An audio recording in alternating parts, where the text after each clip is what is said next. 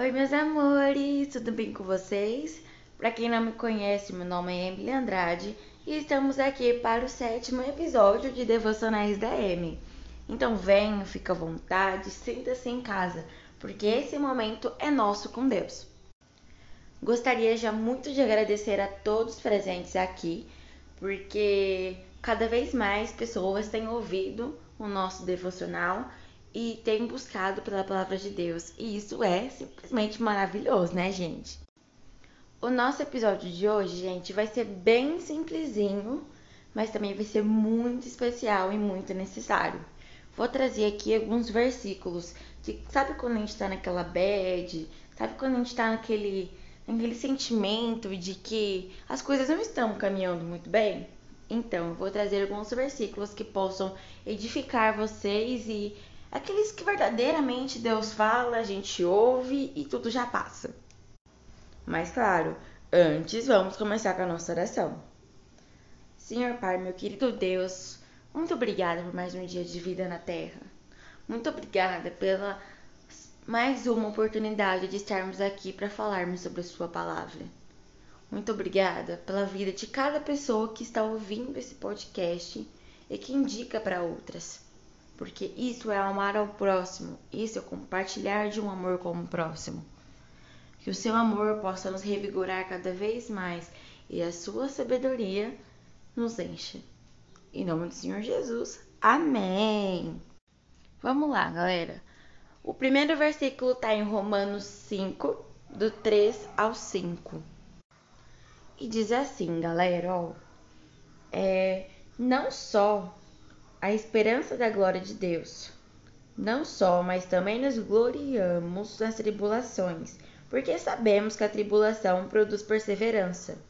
A perseverança, um caráter aprovado, e o caráter aprovado, esperança. E a esperança não nos decepciona, porque Deus derramou seu amor em nossos corações, por meio do Espírito Santo que ele nos concedeu. Ou seja, gente, o que, que fala nesse versículo? Que por mais que passamos por tribulações, que por mais que passamos por problemas e dificuldades, devemos glorificar a Deus acima de todas as coisas. Por quê? Porque Sabemos que quando nós somos cristãos, a nossa vida não seria fácil. E mesmo assim aceitamos, porque o amor de Deus é perfeito. E todas as vezes que passamos por tribulações, pelas provações, é uma poda. Que tipo de árvore dá frutos sem antes uma poda? Então devemos glorificar o nome do Senhor, seja nos momentos bons e seja nos momentos ruins, porque são todos eles que Ele está presente na nossa vida cuidando da gente não é? Agora vamos lá abrir, continuando em Romanos 8, 31 e 32, que diz exatamente assim: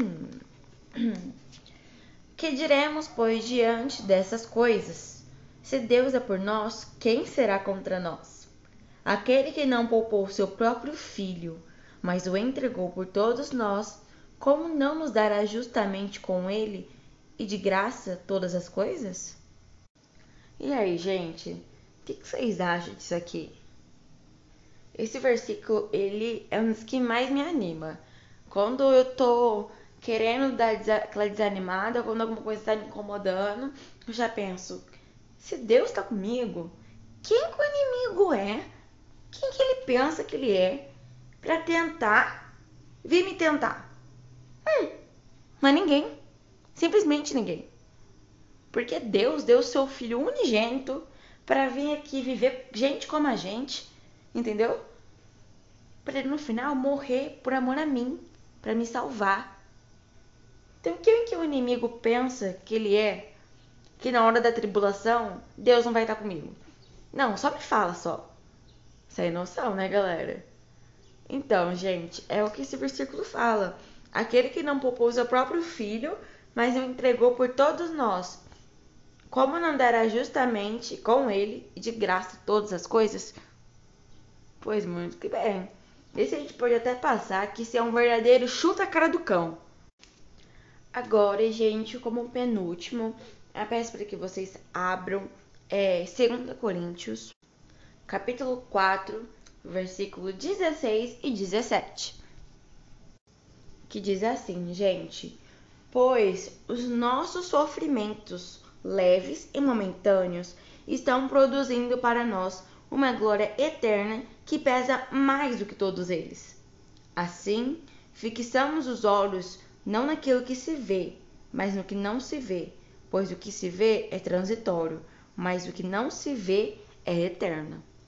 É a mesma coisa, gente, que diz em Hebreus 11:1, que a fé é algo que ela é a certeza daquilo que esperamos e a prova das coisas que não vemos. E é isso, gente. Aquele problema que você vê, aquele problema que você enxerga, ele é transitório, ele é terreno, ele é mundano. Ele não pertence ao seu verdadeiro lar. Entende? Então, muitas das vezes a gente se apega a, essas, a esses tipos de situações. Quando nós esquecemos em quem nós devemos verdadeiramente confiar.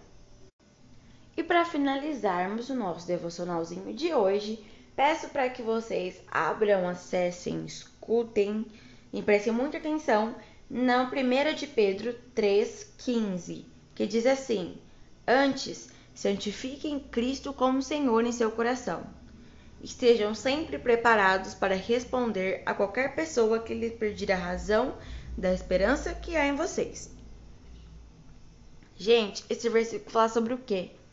sobre ter a certeza de Cristo no nosso coração, ter a certeza das ações do Espírito Santo e sua demonstração intensa de amor, e que quando alguém vier pedir um conselho, quando alguém vier falar com você, que você possa simplesmente dizer tudo com sabedoria, tudo aquilo que está baseado nas Escrituras. Bom, galera, esse foi o devocional de hoje.